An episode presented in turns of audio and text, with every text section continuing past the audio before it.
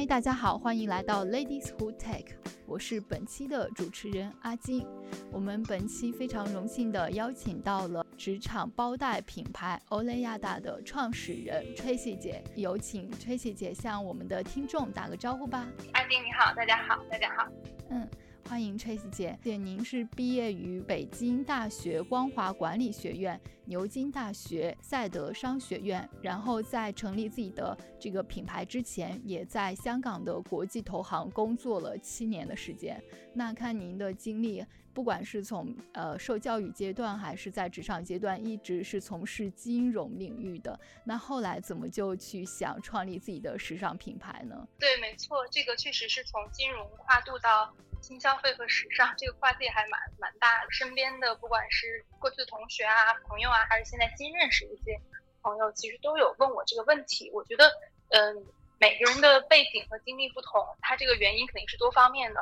对我来讲的话，我，呃，我觉得最重要的一点原因呢，可能是我会去看自己，呃，展望未来三年、五年或者十年之后，我希望我自己的一个。工作和生活状态是一个什么样子的？呃，以这个为出发点来去看，就是我现在的整个的职业的发展方向是不是符合我对于未来的一个预期？那我记得当时很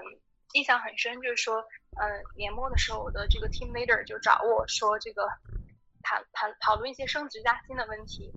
呃，那我那个时候呢，就听到升职这两个字的时候，在大的投行里面，就是。呃，好像也没有很兴奋，没有很激动。那一个很重要的原因就是说，当我看到我的这个上司、老板，甚至是可能是 director 或者是呃 managing director 这个级别，我再去看他们的这个工作的状态和整个他们的工作内容的时候呢，我觉得可能并跟我想要的未来的一个状态还是有一定的出入的。我看到他们的这个工作状态，并没有觉得非常的兴奋和激动，那我就知道哦，可能是我要该离开这个地方，change track，去找寻一些更能让我激动、能让我热爱的一些东西。嗯，那具体的来讲的话，我觉得整个我一直不管是本科、研究生，还是毕业之后从事的都是金融领域方面的工作，尤其是我会做二级市场比较多一点。嗯，相对来讲，跟这个实体经济的联系呢就没有那么的紧密。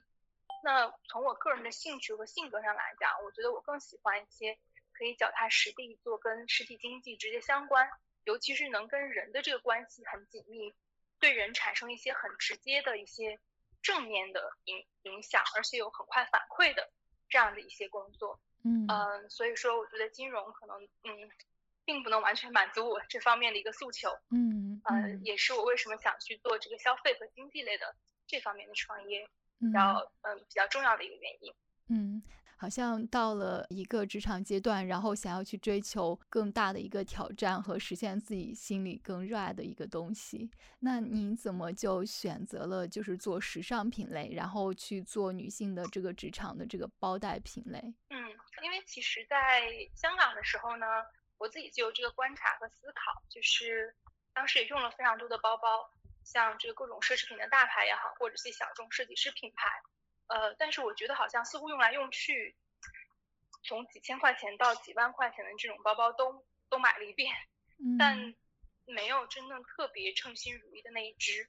那我也自己去思考这个原因是什么，因为其实对于当代的这种我们自己相对来讲比较独立自强的这种当代。职场女性来说的话，其实包包已经完全不仅仅是一个时尚单品了，它反而是一个好像我们的战斗的一个好伙伴一样。我们里面可能装纳了非常多我们日常工作需要的各种很重要的物件，比如说电脑啊、呃文件呐，然后我们的手机充电宝，然后各种随身的贴身的一些小物、化妆包啊一类的，就是也是给我们一个。给我们安全感的一个很重要的收纳的一个工具，嗯，呃，那很多的奢侈品或者是这些品牌，他们所产生的一个当时的时代背景的话，这个包包更多的对于女生来讲是一个时尚类的配饰，就好像我可能要这个 去参加一些，比如说呃酒会啊、晚宴呐，那我可能就拿一个这种时髦好看的小包包去当我整体的一个 look。方面的一部分。但就像我刚刚提到的，就是说对于当代的职场女性来讲的话，这个整个的使用包带的场景发生了很大的转变。但是我们看到，就是说在市场上，在女性的这种功能性包带方面，其实整个的设计和产品还是来讲相对比较滞后的。嗯，大家更更是更注重它的外表，或者是有些的话是纯功能性的，比如说像秋米的一些比较针对男商务男性的这种功能性的包带。但是很少能看到一个真正是为职场女性去做的，就是功能和功能性和时尚感并重的这样的产品和品牌。嗯，所以当时我自己是作为一个终端用户吧，有这样一个痛点，也比较受触动。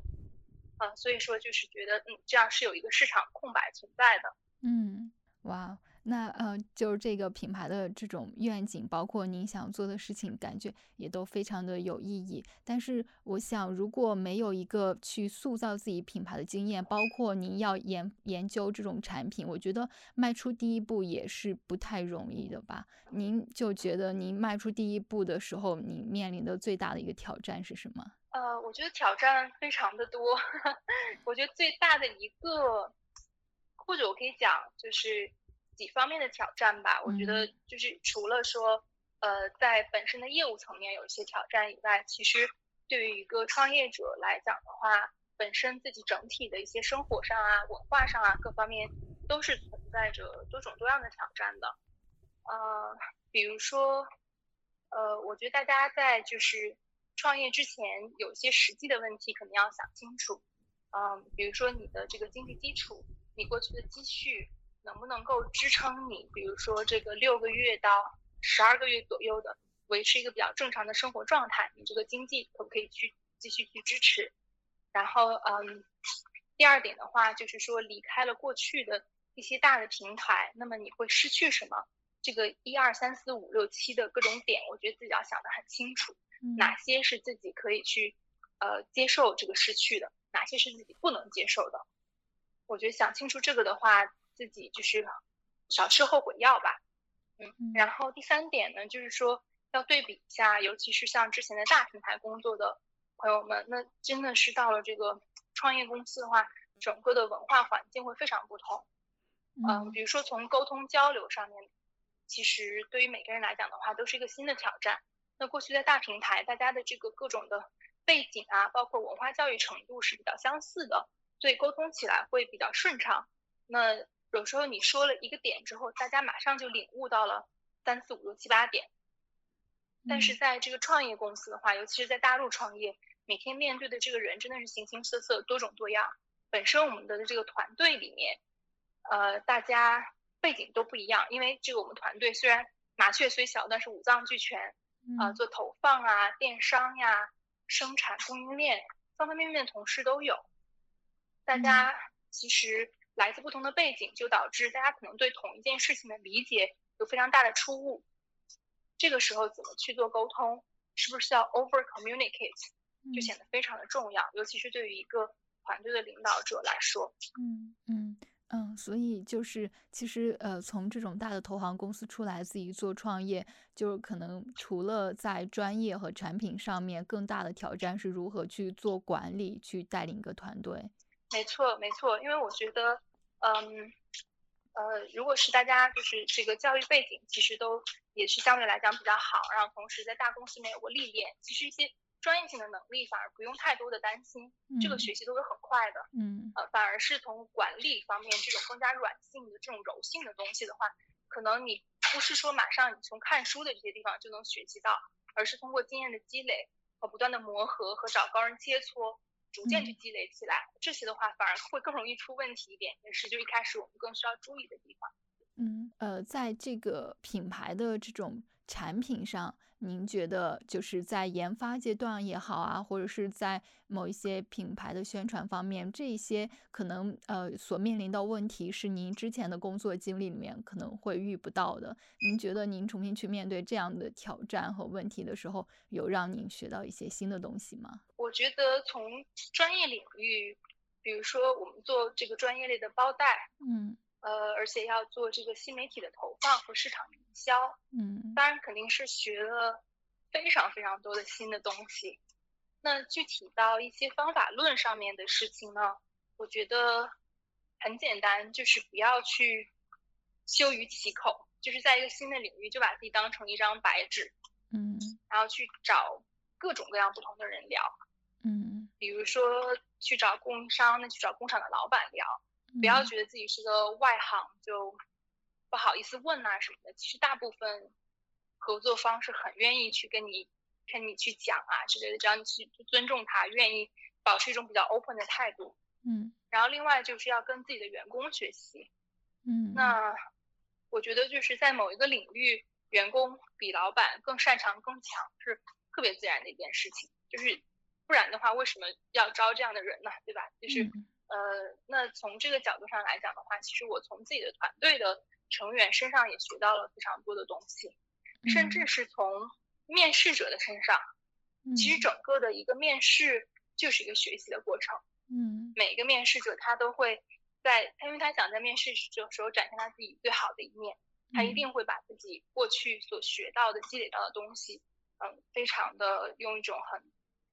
用一种很积极的态度向你阐述出来，这个本身也是一个很好的一个学习的过程。嗯，哇，您这样一说，突然觉得在在面试者去去学习，我觉得这还是一个蛮蛮新颖的一个观点。你你你有就 印象比较深刻的来来来，就是你接触到的面试者，你觉得你在他身上哇，就突然学到一些很不一样的东西。会有啊，比如说我们在生产供应链方面，可能有一些是十年、二十年经验的，跟这个包包的生产的工厂打交道的面试者。嗯，那从他们身上，就是很快的就能了解到现在整个，比如说广东地地区的生产供应链情况是怎么样的，嗯然后一些新的材料方面和新的工艺方面的趋势，嗯甚至可能 能问到一些竞争对手方面的一些情况。嗯嗯，这个是一方面。比如说在者投放的话，呃，嗯有一些在之前的很多大公司、大品牌已经嗯做过有经验的这个人，他去讲投放的话，他讲的各种东西可能会更有体系化。比如说他他们怎么去看数据，嗯或者是怎么做投后的一个管理。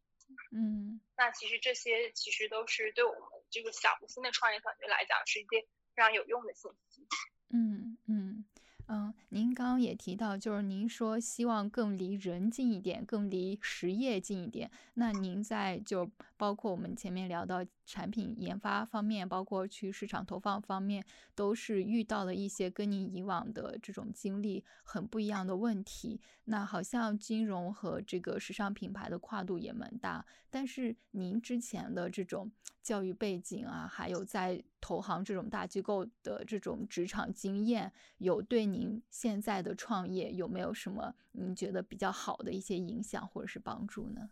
嗯，我觉得当然有的，就是从整个的，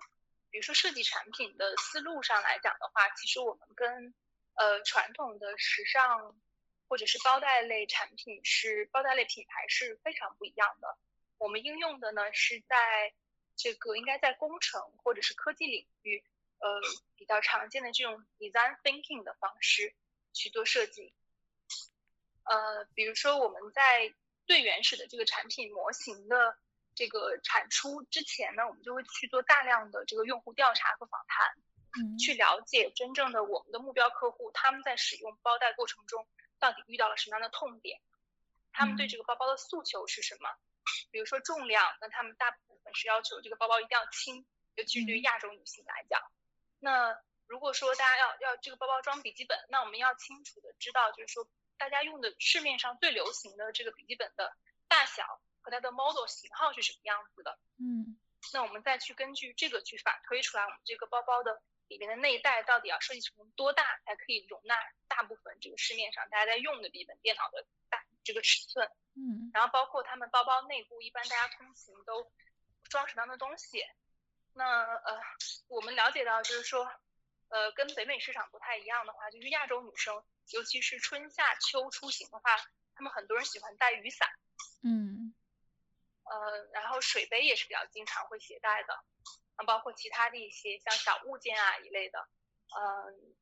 怎么去根据他们这个诉求去进行我们产品内部的设计？那这个是一个就是产品初期的一个模型方原型方面的一个设计阶段。那我们再去进行产品的多次的打版的过程中，也会不断的向我们的客户去要反馈。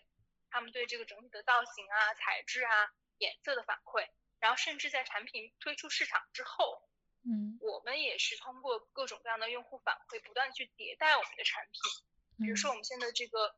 嗯，我们的 Hero Product，像我们的海浪包，其实现在已出到了第二个迭代的版本。那就是我们在其实不到半年的时间里面，就有一次新的非常大的一个全面的升级和迭代。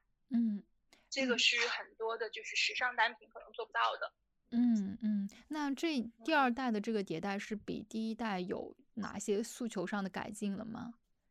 呃，首先它的重量更轻。嗯。呃，我们通过各种的方式去包袋的制作工艺和牛皮方面的事情解决了这个重量的问题。然后本身的肩带的设计会更符合这个人体工学的一个需求，嗯，呃，然后包括这个呃呃包包的尺寸会做了稍微一点点的放大，因为我们发现很多人他用的可能不是十三寸，而是十三点三这样一个型号的笔记本，或者它的笔记本的边会比较宽，嗯，那我们通过这个容量的稍微放大一点点，就可以满足更多的消费者的需求。嗯嗯，呃，所以说您这个包袋品牌其实是在一个时尚单品的一个框架下的一个功能性包袋，差不多就是。没错，没错，没错。嗯，那呃，还想问一下，因为我们 Ladies Who Take 是来呃发扬女性的这种领导力嘛，那这一次也请您来是也是因为您在就关注于。为女性赋能的这呃职场赋能的这些产品，那您觉得就是您自己作为一个女性的这样一个管理者啊，在这样一个创业的这种过程中，或或者说在您的所从事的这种时尚品牌打造的这种职场赛道上，您觉得作为女性的话，有没有一些呃就是不一样的挑战，或者是会有哪些优势吗？嗯，我觉得。肯定是挑战和优势并存的，嗯，呃，如果从挑战这个层面上来讲的话呢，因为我自己最近也是刚就是刚生了小宝宝，然后我宝宝现在还还还没有满半岁，所以就是怎么样在这个我自己的工作和生活中间去找到一个平衡点，就大家都说要找平衡，嗯，但其实我觉得没有所谓的平衡而言，只是更多的是一种取舍和呃。更多的是一种取舍和权衡吧。嗯嗯，那呃，我觉得呃，从这点上，其实我变得更加宽容。然后，尤其是在我们的团队的管理上，我们现在的这个团队内部也有蛮多位就是女性，也是妈妈的。那小朋友的话，从这个呃一岁多到上大学的都有。那他们其实在这个生活中间，尤其是养育小孩的过程中。也面临了很多挑战，所以说我们也会安排一些，比如说这种 flexible 的这种灵活的工作弹性时间。嗯，那只要他能完成自己的手头的工作，那我们会在每周里面去安排一些弹性的时间，他不一定非要到办公室来工作。嗯，或者是在呃这个早上下班、早上上班或者晚上下班的时间安排一两个小时这种弹性工作制，那他可以利用他晚上的时间去工作。那他接宝宝的时候呢，他可以一周还是有一两天的时间可以去亲自去接自己的小孩，这些去让大家在在我们这里的工作虽然也是蛮辛苦的，因为是创业公司嘛，每个人的身兼的这个重任都非常的就是就是非常的每个人对我们团队来讲都非常重要，嗯。呃，但是同时的话，希望他们在这里能呃工作的更开心一些，然后也能照顾到自己的小孩，嗯，这个是一方面，然后另外一方面呢，我觉得因为我们本身是这个。做做的产品是主要关注女性群体的，所以说我们其实，嗯嗯，本身团队就有一个这样天然的优势，因为本身我们就是我们产品的这部分的受众。嗯，那一开始呢，我们就非常强调说啊，我们是一个这个女性为主的团队，然后我们的每一个人都是这个包袋的目标用户。但是我觉得在团队发展到一定阶段的时候呢，我就突然发现。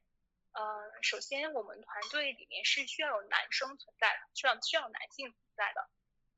嗯，呃，因为嗯，我觉得与其是说强调这种女权或者是单纯的女性主义，我们更想去做的是一个多元化和包容的一个文化和环境。尤其是男性呢，他有时候会通过一些不同的视角，给我们呃非常有趣的而且非常有用的一些观点。所以现在我的团队里面其实。呃，也有不少的这个男性成员，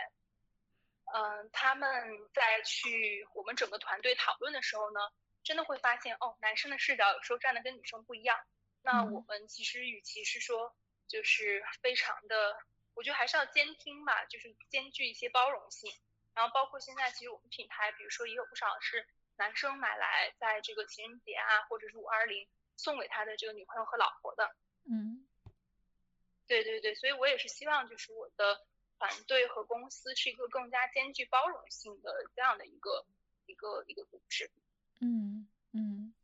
啊。那呃，您做这个品牌，就是不仅去帮助女性解解决一些职场上的需求，然后可能就是您在团队里的这些呃女性的工作，也可能会考虑到她们更更多的时间去顾及到一些家庭，但是又又又不仅仅是一个女性主义公司，又更加的开放和多元。那我觉得这是非常非常好。嗯，是。然后我想补充一点。嗯，就是讲到就是我们品牌的一个理念，也是我觉得现在很市场上非常多的这种品牌，他们呃有一点在鼓吹女性主义，或者利用女生对这种呃一些女性平权话题的关心来去消费这群人。嗯，那嗯，我们作为女性创始人，其实我们不希望看到这些事情，也不希望我们品牌是在做这些事情，所以我们整个的品牌基调，我们是希望向就是大家传达一种轻松感。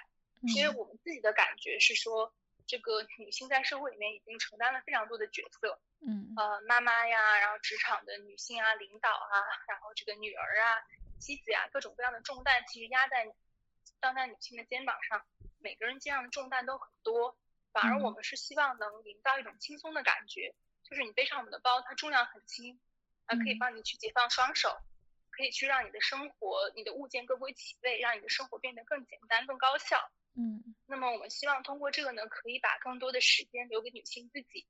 嗯，呃，可以让她有更多的可以进行放轻松的这种 me time 的时间，嗯，那我们品牌整个往外传递的也是一种回归自然的一种轻松的感觉，包括我们用了一些这种海浪的这种波浪元素的这种在我们的设计中间，整个是想传达这样一个感受，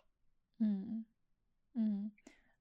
对，您刚刚提到的，就是女性现在不仅仅是需要去顾及自己的事业，然后呃生了宝宝之后还要去顾及一些家庭，可能真的女性不仅仅包包对他们来说是一种时尚单品，真的是需要呃女性在日常生活中可能真的是一个很好的一个帮手和工具，对，是一个坚实坚实的伴侣。嗯嗯，那就是现在就是随着呃女性在职场上越来呃越。得心应手啊，然后很多的市场也捕捉到了这个，就是更好的服务于女性，就像您这样的品牌。那您还在您的观察里面有没有其他的品牌或者其他的某些产品，它同时也兼具了看起来就呃特别赋予女性这种自由感、这种帮手的这种感觉的产品？因为我最近呃是。现在是一个新手妈妈的角色，所以我可能会比较关注，比如说这个嗯母婴类的这些品牌和产品比较多一点。嗯，像呃举个例子，像应该是呃英国的一个品牌，我没记错的话，创始人应该是也是牛津毕业的，我们还是校友。他就是去呃呃这个研发设计了一款这种可穿戴式的吸奶器。当然，这个大家 没有小孩、没结婚的人，这可能是很陌生的领域。就是说，一般的，就是呃，妈妈哺乳的话，如果你想把这个母乳吸出来，你是一台比较笨重的这种泵奶器，然后你要坐在那边，连着两根管子，然后去做这个泵奶的这样一个工作。但是它的话，就是说你是可穿戴式的，你用上这个吸奶器的话，你就可以随便走来走去，你甚至可以开会，然后甚至可以在家里面呃做一些这个。走动啊，随便走动的这样一些事情，嗯，同时的话，它可以去帮你去吸奶，嗯，然后它本身的话，就是外形也是比较时尚的一种黑科技一样的，很很有黑科技感的这样一个造型，那就会免去很多就是女性吸奶的尴尬，就是我们这个传统印象中，好像女性在哺乳或者吸奶的时候是一种就是有点很有妈妈感的感觉，就是穿睡衣啊，然后这个。呃，有些甚至蓬头垢面的，嗯，好像没有什么这种，呃，很精致的感觉。但是它带给我的感觉就是说，即使是妈妈尤其如果宝宝很小，我还是可以生活的相对来讲，呃，有一些精致感，然后还是可以就是做我自己。嗯，我可以去一边吸奶一边去做一些其他的我想做的事情。嗯嗯，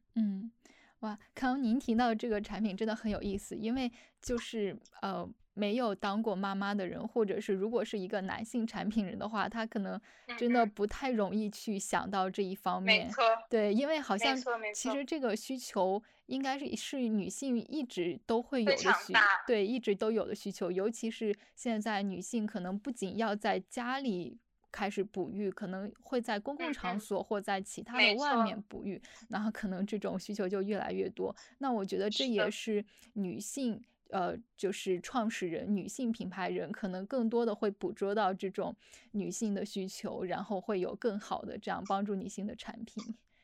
对对对，我觉得你总结的非常非常到位。确实，这个品牌的创始人她就是三个孩子的妈妈。嗯，哇，那您觉得您对这样的产品的趋势，还有它的未来的前景，您应该会有什么看法吗？嗯，我觉得这个是一个比较宏观的问题啊。我觉得确实现在，呃，这方面的市场空白是非常大的。嗯，因为嗯，我们试想一下，就是说我们现在科技发展到这个阶段，有非常多的事情已经可以用科技去解决，有很多的黑科技。你像我们比如说日常在家用的吸尘器，像 Dyson 大家和很多其他的品牌已经很很简便了。嗯，然后或者是一些可穿戴式的东西，它已经做的可以非常小巧，但为什么？很多跟母婴相关的东西，我目前看到还是比较笨重的。嗯，那可能跟你刚刚讲的这个逻辑是有关系的，就是说真正呃能体会到这种场景下面这种特殊需求的人，他要么就是自己是妈妈，要么就是他可能是男性，那他也有小孩，他了解到他妻子的一些痛点，才会去做这样的产品。然后同时的话，他还需要有各种的，就是这个。强大的团队、市场营销的思路各方面，嗯，但是我觉得现在随着整个的这个科技的发展，以及一些大的赛道的机会的闭合，可能这些细分赛道是会越来越受到更多人的关注，嗯，然后会发展出来各种呃嗯更加去细致化的呃在很细分的场景下面去解决女性需求痛点的这样一些产品，嗯嗯。对，也我我觉得好像很多以前女性呃用品的，就是它的一个设计理念就是以好看为主，但是好像越来以后越来越多，就是不仅它有美观，但更重要的是它的实用性。就就像前段，就像前段时间，就是某个航空公司就宣布他们就。不让那个 呃那个空中小姐就穿一定要穿高跟鞋或一定要穿一步裙，而是换上了更方便就是逃生更方便的这种运动鞋，然后运动服。我觉得这就是一个好像很棒的趋势。是的，是的，是的，包括很多就是说我们看到就是市面上的女包，很多女包设计师是男性，嗯，那他可能更多的是就是他对女性的美感的理解和纯一个时尚美感的角度去做这些设计。嗯，但是我们比如说我们的产品其实收到一些博主和用户的反馈，他就讲说，哦，他非常惊讶，很喜欢我们的产品，是因为他能感受到我们是站在包袋使用者的角度再去做设计。嗯，其实反过来想的话，我觉得这不是很正常、很自然的一件事情吗？就是你就是要站在用户的角度去做设计。是呀。但是对于这个目前。目前对很多受众来讲的话，他觉得这个是一个很惊喜的一件事情，说明这个市场上确实还是有这个空白存在的。嗯，就是女性值得值得更好的产品，而且更用心设计的产品。是是，对。之之前我们好像呃觉得让女性。首先看起来美，这是一件理所当然的事情，就好像呃，就是我在看这个新闻的同时，其他人也有聊到，就是呃，护士戴护士帽，然后穿高跟鞋和一步鞋，就是呃，空中小姐穿这种这样的装束，其实对他们职业性，他们的就是。操作方便性，还有他们有的时候需要逃逃生啊什么的，是完全是相悖的，就仅仅是为了美观，没有考虑到这个职业的真正需求。那但是好像我们以前所有人都觉得，哎，好像空中小姐就应该穿成那样呀，护士就应该穿成那样呀，嗯，刻板印象。是的，是的。所以我觉得这样整个的风潮的转变，就是好像就是好像呃，女性可以更好的去发挥自己。是的，是的，而且有时候这个美本身到底怎么定义？我觉得也是值得去探讨的一个问题。很多时候的美，像一些就是比如说女生一定要穿高跟鞋呀，然后穿比较紧身的衣制服啊这种，可能是一个男性定义的女性的美。嗯，那再举个例子，比如说有些三 C 产品，像女性使用的耳机，我之前就看到一些品牌，它一看就是这个直男产品经理做的设计，它就是一个很男性化的产品，它很男性化的品牌，它想推出一款耳机是针对女性市场的，那它就推了一款非常粉粉色的耳机，整个包装都是粉粉嫩嫩的，嗯，那我觉得这个就是对女性审美的一个极大的误解，嗯。就是不是所有的女生都喜欢这种粉粉小公主的感觉。对对，确实以前对女性产品的这种刻板印象还是蛮严重的。没错，嗯，就是作为一名创立自己品牌的一个创业女性，有没有一些建议，或者是您经历过了这些，呃，趟过了很多的困难，有没有想分享给其他同样也想自己创业，甚至也同样想做？呃，这种赋能女性产品的这种，他们的一些建议。嗯嗯，我觉得非常重要的一点是 stay positive，嗯，就是保持一个乐观积极解决问题的一个心态。嗯，就是在你去做一个新的品牌或者创业的过程中，一定会出现各种问题，一定会踩到坑，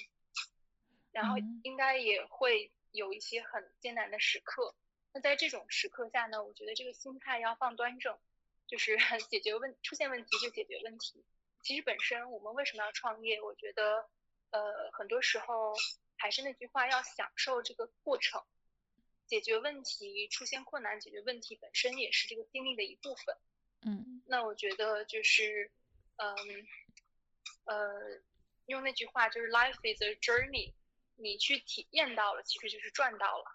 嗯，那再去经历这个过程的中中间的话，有会有会有非常开心的时刻，非常骄傲自豪的时刻，但是更多的时候是一些比较艰难的时刻。那在艰难的时刻的过程中，怎么去让自己状态调整好，心态调整好，这些是非常重要的。可能每个人要找一些自己的方式，那，比如说我会去运动啊，或者是会去呃做一些冥想类的事情，然后让自己去。这个整个的身心能更加的 strong，嗯，这些我觉得对于一个就是创业者，其实你想跑的远的创业者来讲是非常非常重要的。嗯嗯，就是说，呃，自己不仅有心心理上的一个耐受力，同样身体也要锻炼自己的身体，然后让身体也同样承担，可以做更大的承担和耐受。没错，没错，没错。其实身心本身也是相互影响的。嗯嗯。好，那呃，您这一路走来有没有自己比较欣赏的女性偶像？她可以是在现实生活中的，也可以是您平时在文学和影视作品看到的。你觉得哇，她好看，她身上看起来好有力量，或者是您很欣赏的，有吗？这样的人？呃，有的，有的。我不知道大家有没有读这本书，就是叫做《人生有我》，中文名字叫做《人生有我》，就是有这个特斯拉的。呃，创始人 Elon Musk 他的妈妈 May Musk，嗯，所创的一本书，嗯，呃，所写的一所写的一本书，他自己本身是一个非常非常传奇，能 够传奇振奋人心的一个女性的形象。嗯，她现在已经七十三岁了，嗯，呃，然后依旧活跃在就是各个大的大型的这种时装周啊，包括 Vogue、Bazaar 的这种封面都会去请她来做拍摄。然后同时的话，她自己的这本畅销书也被翻译成了多国语言。在各个市场，其实都去鼓舞着当地的这个女性。她自己本身呢是一个非常资深的营养师，然后同时她养育了三个孩子，就是老大就是这个 Elon Musk，嗯，然后她的呃二儿子和这个女儿也都非常的优秀，呃，但其实她自己的婚姻本身是很不幸的，她老公当时是有这个家暴的这种各种的倾向和经历，嗯，所以她当时也是就是。我们叫最强，史上最强离异妈妈，嗯，遭遇家暴之后就离婚，然后自己独自抚养这个三个三个小孩。那在她身上就是看到，我觉得是，呃，年龄对于女性来讲不一定是一个很坏的事情，嗯，她其实不同年龄段所展现出来的这种光彩和自信，真的是让人觉得非常的振奋人心。而且她就是我觉得在她身上看到的这个力量，就是说女性，如果你真的是保持一种自律。和自信、积极向上的这个态度，即使到了他这个年龄，真的可以状态保持的非常好，而且还是可以继续用自己的这种正能量和自己的一些呃对生活的态度去对周围的人造成一个非常积极的影响。嗯，所以我觉得他是看到，就是说，真的是用身体力行告诉我们，女性在不同的年龄段，你都可以很精彩，然后都可以对周围的人产生正面的影响。然后我们品品牌其实也，呃，在九月份的时候，刚刚跟他联名做了一场线下的活动，在这个纽约的 SOHO 地区，我们就叫做 Oliada Lounge，Oliada 会客厅，其实也是我们品牌就是针对这种线下的社群做的这个。一系列的欧利亚大会客厅活动的第一场，我们也是希望就是通过这些呃非常让人能能给人带来鼓舞力量的这样一种先锋女性，让她跟我们的线下的一些受众去见面，然后产生一个积极正面的影响。嗯，呃，其实我之前也有听说过梅耶马斯克的一些事迹，但是也没有很细致的去读。然后您刚刚就这样描述，我突然在想，就是。嗯，之前社会对很多就就对女性其实要求还蛮苛刻的，比如说，呃，一个女性你好像不仅得拥有完美的学历、完美的工作经验，还要好像婚姻也得呃完美，也得幸福，然后生的小孩子看起来也得很幸福。如果半就是半路离异，然后做带三个小孩的单亲妈妈，可能在来自你身边人可能就会。给你有一些唱衰啊，或者不好的这种感觉，但是他依然就是嗯，就是自己承担起抚养三个孩子的重担，而且还把自己活得这么的鲜艳和绚烂，我觉得这真的力量非常大。是的，是的，他在我们的线下活动，我们有有跟他一个访谈的对话，他的那句话我觉得印象非常深，他说：“You can lose your confidence, but you need to find it quickly.” You need to find it back quickly，就是说你你可以你可以在某段时间里面就是没有那么自信，然后你因为一些生活的挫折啊这的话好像把你打垮了，没关系，你可以就是 take a break，自己休息一下，然后调整一下，但是你要找到一个方式去重新找回自己的自信和向前的动力。嗯，那他用这他自己的这一生就很好的去真正的很生动的体现到这一点。嗯。嗯嗯，所以您刚刚也提到，在九月份的时候，您有跟他来合作做呃一个会客厅这样的一个活动，这这属于是品牌的一个常规活动吗？对，我们希望就是把它做成一个跟我们的线下的受众，尤其是我们的这些核心用户去进行线下深度交流的一个系列性的活动。我们会在纽约做，然后也会在国内做。嗯。就就是不仅呃去找一些在公众领域比较这样有代表性的一些女性来做分享，也会从你们的用户里面去选一些就是比较有代表性的女性，这样来和大家来做分享吗？没错没错，是你说的，就是完全是我们的思路。呃，那现在呃只在哪个城市已经开始有准备有这样的活动了？呃，我们应该下一站会在上海，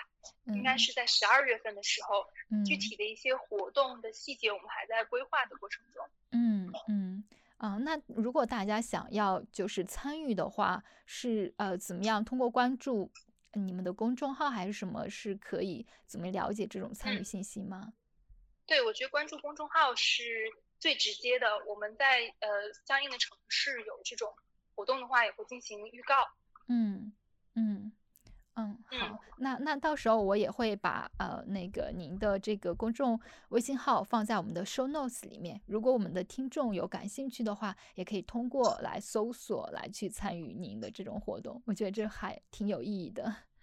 可以可以，非常欢迎大家来参与。嗯嗯，呃，就是其实我自己我觉得也是低估了作为一名妈妈所需要付出的这种努力和辛苦程度。嗯。呃，因为在整个我在整个孕期其实还是相对来讲比较顺利的，嗯，然后生的过程也比较顺利，但我觉得真正让我觉得非常的辛苦的阶段，真的是宝宝还在三四个月的时候，同时又要兼顾就是要照顾宝宝要喂奶，呃，然后当时呃公司的各项业务也不能停，那个时候我们还在一个呃扩张和融资的阶段，所以嗯，我觉得呃如果说要给一些小小的建议的话，就是。呃呃呃，在这个生育的这个这个话题呢，就在大家如果真的有这方面的计划的话，我觉得是要跟自己的职业发展确实是要去结合起来去看的。嗯嗯，最好是有一定的规划。嗯，在比如说这个呃，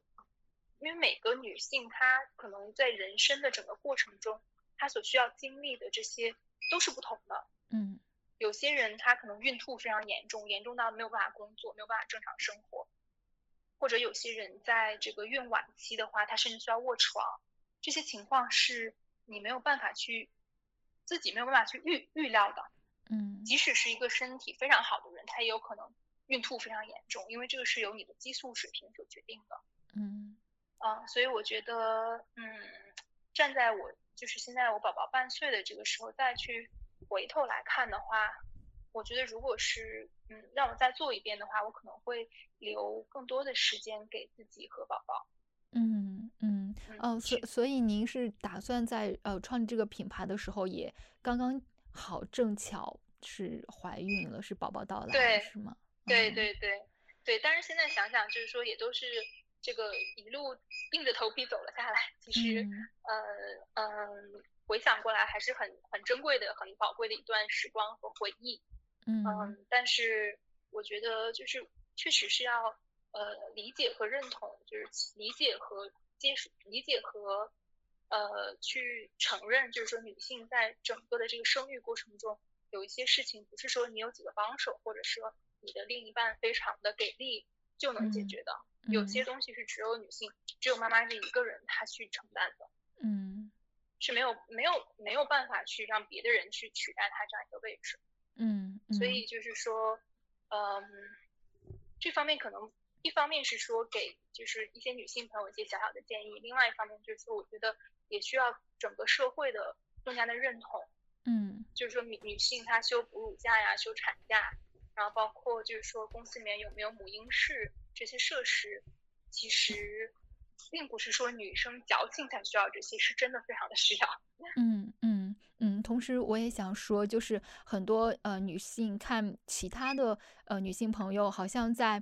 在怀孕生宝宝的同时，顺便把自己的品牌、把自己的工作也解决得很好。但我觉得这不应该成为。女性的又一种焦虑，没错，对我觉得女性也首先应该尊重自己的身体，也尊重自己女性这种很独特的呃妊娠的这个过程。我觉得这个绝对不是不能变成对当代女性的一个要求，因为这真的是我觉得自己走下来，并没有说我自己走得很好，而且我真的觉得非常的辛苦。嗯，如果让我选一遍的话，我可能 不会